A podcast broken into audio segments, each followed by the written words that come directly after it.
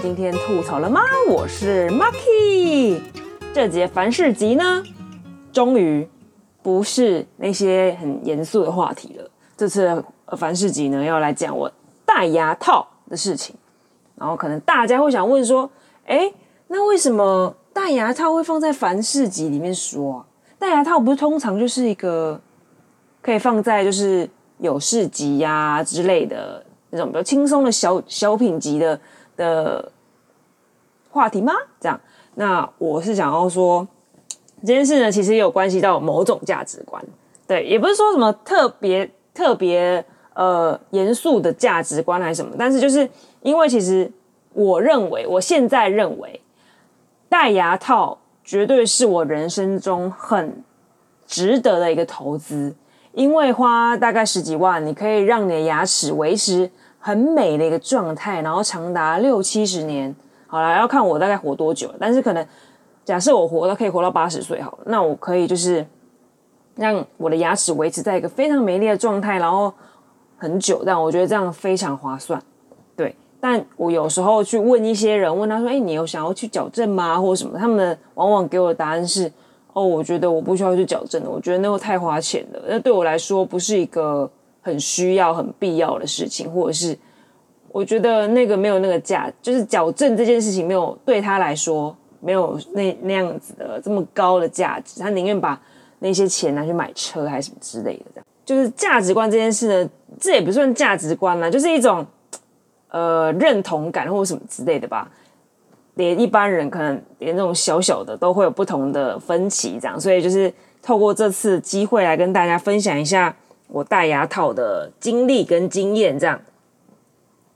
我戴牙套的契机是我从从我开始会定期去洗牙之后，每次去洗牙，医生都会跟我说：“哎，你这个牙齿可能需要，可能需要矫正哦，因为它的齿列还蛮不整齐的。”那你知道，在矫正前呢，都会觉得自己的牙齿其实没那么糟糕，你知道吗？就觉得说，嗯，还好吧，照相看起来也还 OK 啊，也没有到特别严重啊。到底每次都跟我讲这句话是什么意思啊？这样，然后后来想说，是不是只有这个医生会这样跟我说？后来我直接去预约另外一家牙科诊所洗牙，这样，然后那家医生呢，那一家牙科诊所的医生在帮我洗完牙之后呢，也跟我说了一模一样的话。然后就顺势推了戴牙套的方案，而且还是最贵的。他一开始是推最贵的。的确，我的牙齿在医生的大概两三位医生的证明之下是需要矫正牙齿的。但是呢，我最后那个洗牙的那个医生呢，他的口气真的太差了，他就一副就是我的牙齿好像已经病入膏肓没救了，然后很嫌弃各种，觉得你这牙齿真的。很不 OK，或什么类似这种内容，然后我想说，哎，我不是跟你初次见面吗？这次我们不是我们第一次吗？我们没有熟到说你可以这样子 cos 我，哎，或什么的。所以后来我是不知道是医生是不是心情不好啦，但是我那时候后来我就说，好，你要叫我去矫正，我就去矫正，但我就偏不要在你这家做，这样，反正就是有点赌气。好了，不是很，不是只有一点赌气，是蛮赌气的这样。然后后来我就下开始。上网搜寻，分析各家利弊，然后各种牙套的，呃，各种牙套的好坏跟它的价格范围到底在哪里？这样，后来我就查了，因为我我考量到矫正牙齿这件事情是一个非常漫长的旅程。如果我的牙科诊所距离我的距离我的行动范围太远，例如说可能上班距离我公司很远，或者是距离我的。我家很远，这样的话，其实要定期去做牙齿的调整的话，其实会蛮辛苦的。所以后来我就选择了，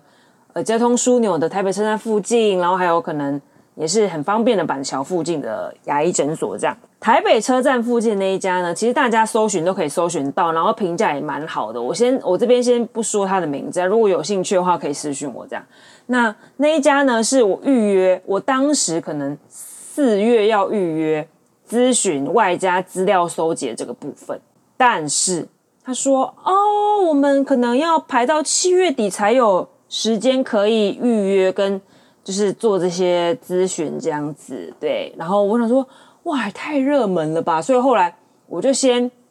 就是先放弃呃台北车站这一家，然后改去板桥那家这样。资料收集的部分呢，它它有分咨询跟资料收集。咨询就是大概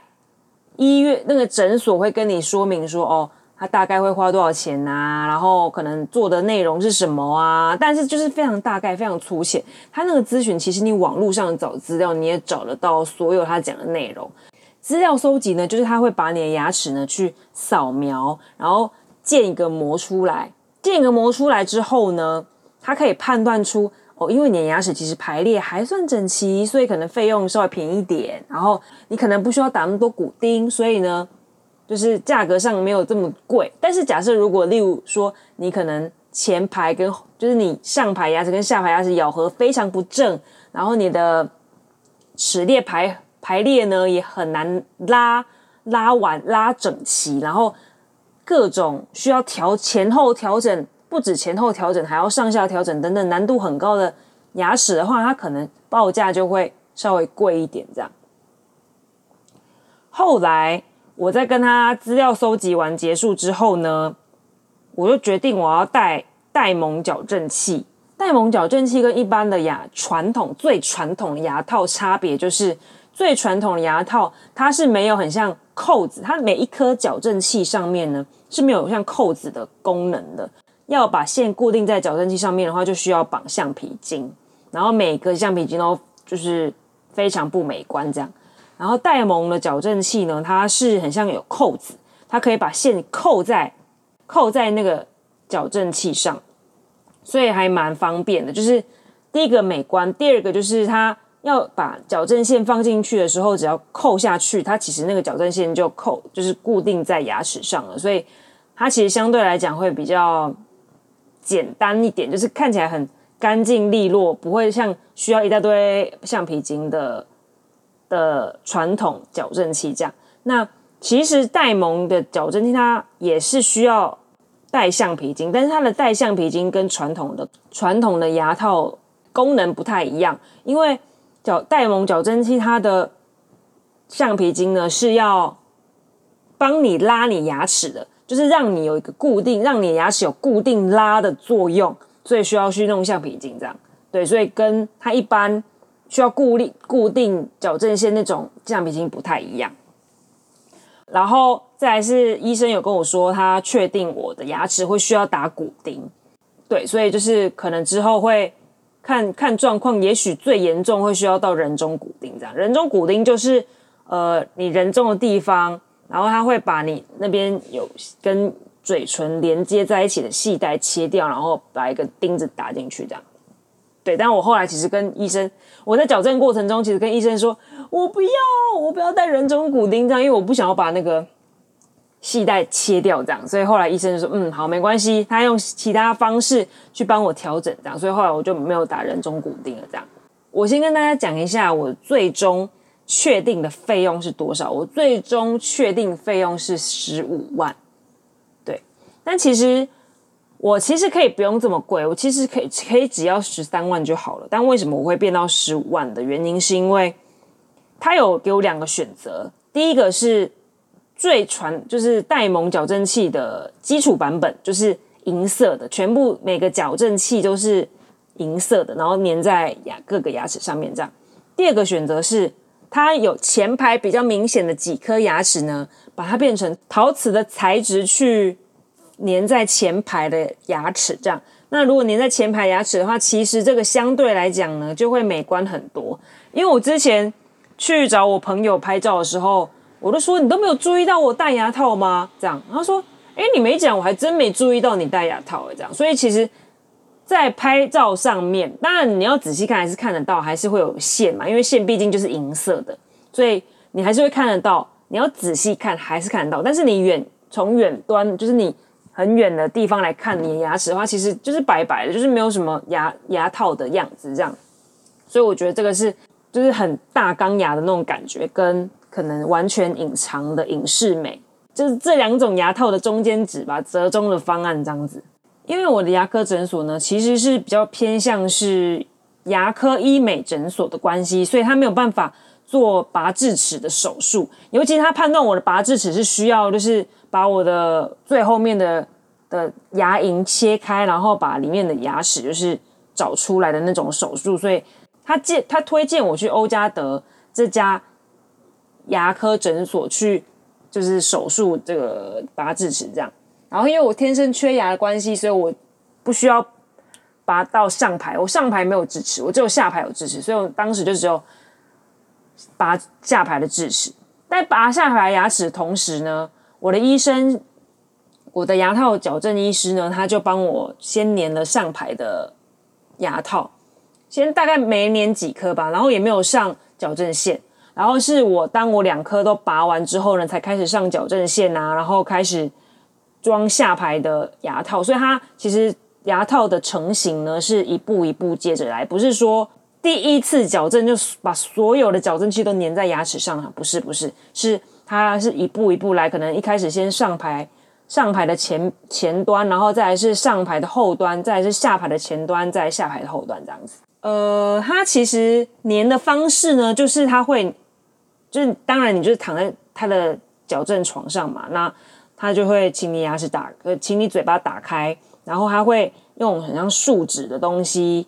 把它粘在你的牙齿上面，然后照光硬化之后呢，它就拿不下来这样子。所以基本上会动的都只有矫正线，反正就是它那个它那个牙套呢，其实它粘好之后就不会再移动，所以基本上移动会是线，它会。依照状况去判断，说它是要用粗的还是用细的，所以它会一直换它的线。但是上面的矫正器的那个上面的矫正器呢，其实是不会更换的。对，那大家说陶瓷的材质会不会很容易坏掉啊？可能咬个硬的东西就坏掉什么？经过我两年多的实测，其实我是没有觉得它到底是多脆弱了，因为我还是照常吃，我也没有特别忌口，说我这不这个不吃那个不吃，所以我觉得。是还好，所以大家不用担心说哦，它会爆在牙齿里面，然后让可能让牙就是嘴巴里面就是流血或受伤的。那我是没有遇过这样的事情，其实还好。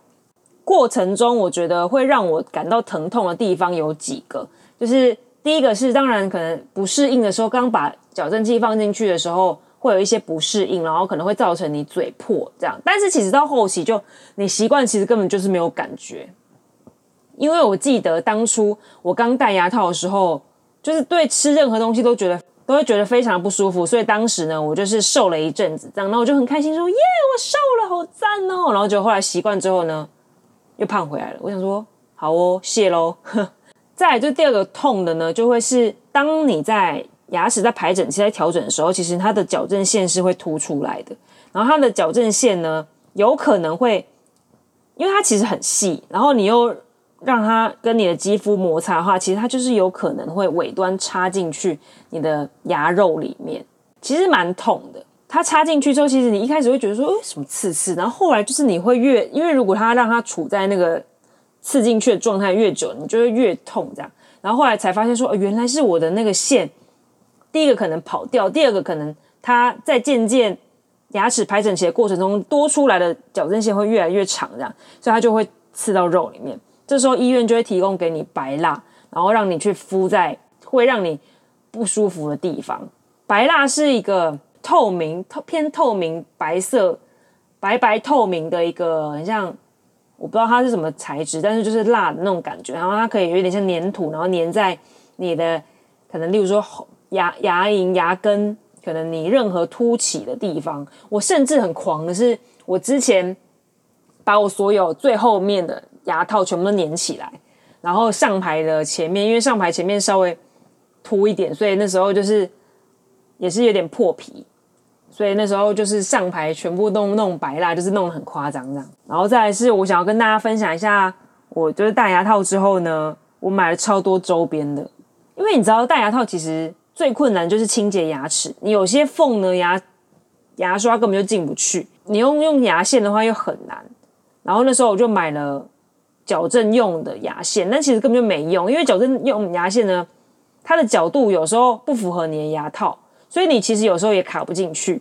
就整个很鸡肋，你知道吗？所以如果大家之后要需要买就是戴牙套的周边的话，其实那个那个牙线是可以不需要，你就用传统牙线就好了。因为一开始你一开始要把牙线伸到牙套里面，然后再把它拉出来，这件事情其实有点困难。但是你习惯之后，其实就很还好，你知道吗？然后再来就是，我还是会怕，就是还还是有残渣卡在我牙齿里面，所以后来我去买了冲牙机，它就是类似水的牙线这样子，然后它可以。呃，改变它的强度，所以假设你觉得现在这个太太弱，你可以把它调强一点，然后就可以让它让把水柱喷到你的牙齿细缝里面，然后可能就可以喷出一些菜渣等等的。然后再来是我除了冲牙机啊，然后各各种牙线啊，各种漱口水之外，我还买了电动牙刷，就希望透过震动呢，可以把一些就是。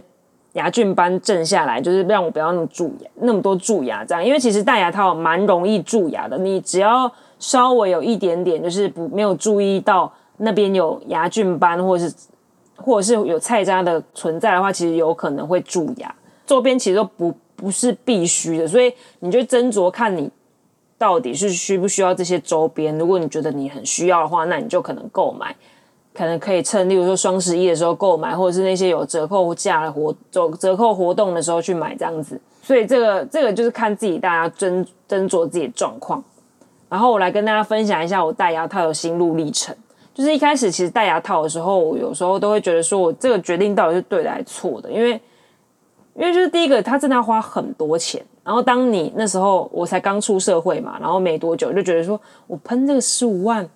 我会不会付不出来或什么之类？但是没有，因为我那时候是把我的从过去从小到大就是累积的红包钱，全部压岁钱，全部都丢进去了这样子。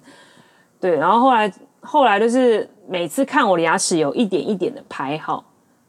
立正站好，我就觉得很开心。一开始的他戴牙套的时候，牙齿看起来外观上。整个看起来就是很凸，很像星星。对我来说啊，可能对别人来说还好，但是对我来说就是觉得很像星星。但是当我的牙齿渐渐的往后退，然后整排牙齿往后退，然后上下的我本来牙齿会有叠在一起的状态，然后那个叠子叠在一起的状态也是用肉眼可见的的的速度去移动。诶，就是可能你上一个礼拜看说，哎呀，其实已经快脱离完，然后下个礼拜已经它已经。立正站好，然后已经脱离完毕，就是两个叠在一起的状态。然后我就觉得，哇，好感动！它的渐变过程是会让你感动的。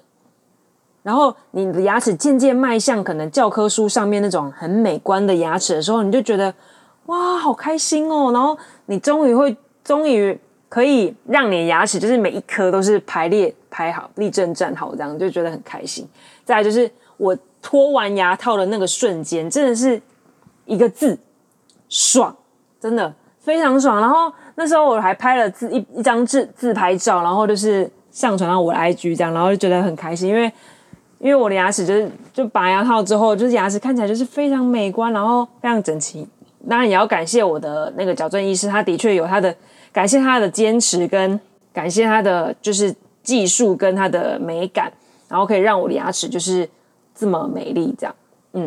然后最后呢，我跟大家说明一件事，就是既然你都已经要花这么多钱在你牙齿上面了，维护的工作呢就一定要做好。他给了我两个，一个是日常用的，一个是晚上睡觉用。日常用的就是透全透明的维持器，它就是一个塑胶，然后它可以在你就是没有吃饭的时候，就是一直维持着，然后外观上也不会到很不美观，基本上看不到你有在戴维持器这件事情。但是你可能讲话会稍微有一点点大舌头，但是你习惯之后其实就还好。然后它第二副呢是晚上的维持器，然后它就会有明显的铁，它就会有明显的铁线在那里，然后也相对来讲比较坚固。这样，第一年我是两个都戴，就是早上戴，然后晚上戴这样。第二年开始呢，我就只需要晚上戴。所以一一路到现在呢，其实我可能只要半年回诊一次就好了。就是医生都会觉得我其实牙套，其实我维持器戴的蛮好，就是维持的蛮好，所以也没有什么任何跑掉。因为大家都会觉得说我牙套戴完就没事了，没有没有这回事，就是它其实是一生都会是一直移动的。所以你可能如如果呢，你稍微可能两三个月没有戴牙套的话，你就会发现你的牙齿可能不是一开始你刚拔牙套的的那个状态。对，所以就是尽量，毕竟你花了这个钱，你要让它好好维持。其实就是晚上戴个维持器就可以的话，其实晚上戴维持器就 OK 了。所以我每天都会很努力的戴维持器。我甚至有一天晚上我忘记，然后半夜突然惊醒，想说，哎，我没有戴维持器，然后就立刻冲去戴维持器，这样子。对，最后我跟大家分享一下我那个陶瓷的矫正器是怎么拔下来的。其实。粘上去的，大家都很就是粘上去的时候呢，都很平安、相安无事，就是没有什么太就是粘上去而已嘛，没什么特别的事件这样。但是就是你要拔掉的时候就很难。铁的话，可能就是它就是可能最多它因为铁不会爆掉嘛，所以它就是很快就可以拿下来。但是陶瓷的话，它很用力，可能就是会爆掉。所以我那时候在拔拆牙套的时候，我前面的陶瓷的那个矫正器其实是碎了好几颗的。因为它就是要用力把它拔掉嘛，那拔掉撕裂过程中可能就是会夹碎或什么的，然后那时候就是各种，就是它就会喷，你知道吗？就是一夹就爆，然后喷，然后就是现场就还蛮惨烈。但其实后来就是还好，就是都有顺利的拿下来，然后牙齿也都很漂亮，然后状况都很好，然后踏出去的那一刻真的是心旷神怡。所以呢，假设如果大家呢对于自己牙齿的美观与否，有一点坚持的话，我觉得大家可以尝试去做一下资料，然后搜集一下资料，然后去看一下说，哎，别人戴完牙齿的，戴完牙齿后的心得，跟就是你是不是愿意付出这笔钱，然后去去戴牙套这样子。然后呢，大家都会说，哈，可是我都已经这么老了，我还可以戴牙套吗？这样这样来得及吗？或者是这样子能移动吗？我会不会牙齿就其实已经老扣扣了，无法？无法戴好或什么，还会矫正很久什么之类的。反正我觉得，你不管几岁，就算你现在已经三十四十岁好了，就是你戴那个牙套，它就是会以，它就是都来得及，你知道吗？越早越好，这件事情就越早越好。但是可能成长期那个先不算，但是就是你成年之后，你什么时候开始都是好的，你就是尽快的去。让医生评估你牙齿是怎么样的状态，然后多少钱，然后赶快就是确定之后就进行，这样我觉得是一个很好的投资。对，如果大家呢对戴牙套这件事呢还有其他疑问，可以随时呢就是私讯我，就是 IG 我等等都可以。就希望大家呢都有美丽的牙齿。以上 Bye.